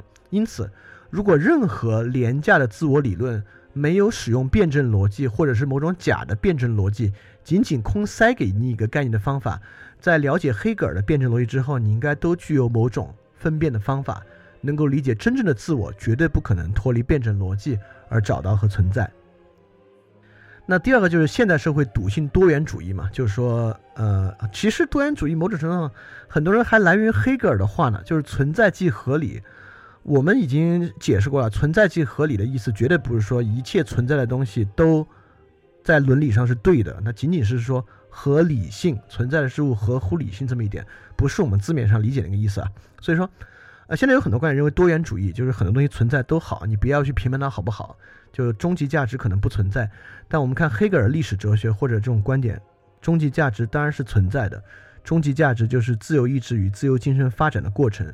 所以说，在现代性与自由主义里面所相信的多元主义价值，如果你对多元主义有任何怀疑的话，你都会在黑格尔这里，在黑格尔历史的自由意志发展的这个线索这里得到你的养分。第三个就是对于当代自由主义的批判，就当代自由主义是一个消极自由，特别它是一个建立在自私、别人不要打扰我、别人不要干扰我的基础之上的一个消极自由。但黑格尔的历史哲学认为，呃，人是在共同体之下寻求到自己的义务，并且人的个体精神就是全体精神，是整体。在这个基础之上，其实他绝对不相信消极自由，就是人不受打扰的自由。黑格尔永远相信的是积极自由，就是自由意志需要在辩证中明确自己的目的。需要有和目的性、主客观相统一的理念，才是真正的自由。所以说，在你理解到自由这个问题的时候，如果你对自由的诉求还是说啊，希望我的老板不要烦我，家里面不要烦我，我男朋友女朋友不要烦我，这种你认为啊，如果这样的话生活就好了，你应该意识到这还远远不够，这仅仅是一个消极的自由。那最后一个就是历史虚无主义，但这个是个很大的问题了，就很多人都认为历史没有前进方向，历史也没有终点，所以，嗯，历史就是我现在在经历的一个烂摊子。因为历史虚无主义就会导致你对于历史没有义务嘛，你不认为应该改变什么，因为反正历史也没方向，历史是个偶然的过程，他走到哪该走到哪算哪，反正我在历史里面管好我自己就行。但如果你相信黑格尔，历史是自由意志发展的，历史当然有方向。那么每个人和目的性，既然你就是历史，你就是整体，那你当然要在这个自由意志的历史发展过程之中，有你自己的义务和方向。所以说，如果你对于历史虚无主义也有一些怀疑的话，那黑格尔精神当然对你，包括黑格尔哲学，对你也会有很多的养分。当然，黑格尔之后出现了黑格尔流派，包括青年黑格尔派，马克思、恩格斯、费尔巴哈批判黑格尔，也有接接纳黑格尔精神发展。到今天，我们也在继续去讨论黑格尔的哲学。所以说，我们抛开唯心主义哲学与唯物主义哲学不谈，确实，在启蒙之后，人们至少在字面上或者在某种程度上相信理性。呃，你也认为你自己应该运用理性去控制你的生活，应该运用理性，相信自我价值，相信自由意志等等等的原因。如果你真的对所有这些问题还感兴趣的话，确实你无法绕开黑格尔这么一座高山，要去理解辩证逻辑等等的。嗯，因为因为只有理解辩证逻辑，对于生活中很多真真实的问题，特别是意识到你面临问题的动态性、网络性，它不是一个静态问题，而是一个动态的关系。等等，这些在辩证逻辑里面才会得到好的解答。所以，如果你非要说它跟商业等等有关系呢，它确实有非常深的关系。因为在黑格尔看，逻辑学是一切嘛，所以什么逻辑、什么东西能逃得开黑格尔的辩证逻辑呢？所以，希望通过今天的介绍，能够引发你对黑格尔的兴趣。那如果引，如果你有你有兴趣的话，确实有很多很小的文本，你可以开始读起来。那今天我们大概要讲的就是这些。那今天当然比黑格尔上会抽象的多啊。但也希望我讲的过程能够让它不要那么抽象晦涩，并且，呃，我最希望就是能够让你感觉啊，这种知识与我有关，啊，它不是一个我不应该知道的一些，嗯，鬼扯言论或者跟我没什么关系的，只有吃这口饭的人才应该去读的东西。它是一个与你的生活，特别是与你自己的自我与与你的幸福息息相关的某种知识与观点。